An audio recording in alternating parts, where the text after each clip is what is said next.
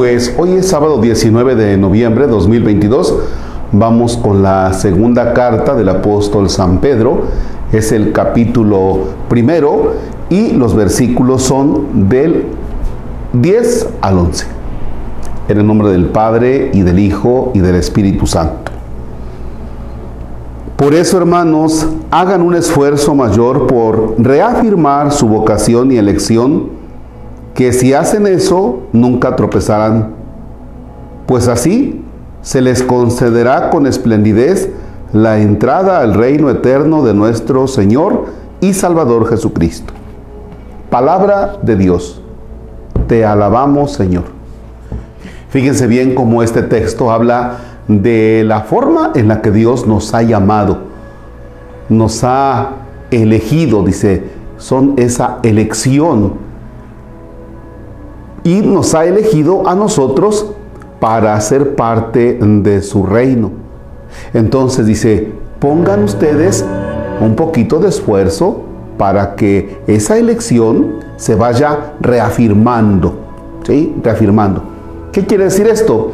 Que debemos hacer el esfuerzo de vivir como bautizados.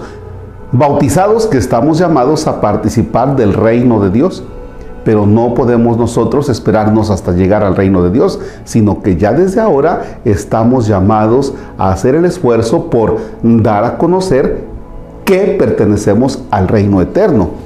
Si nosotros tenemos signos de que no pertenecemos a ese reino, entonces algo está mal, ¿eh?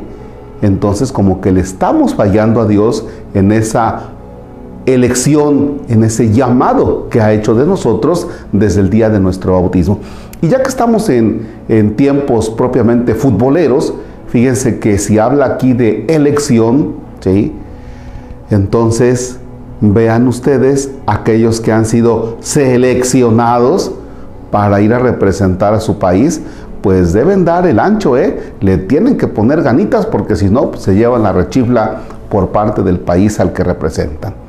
Bien, nosotros tenemos que ponerle ganitas para que no nos llevemos la rechifla al estar representando a Cristo en el mundo de hoy.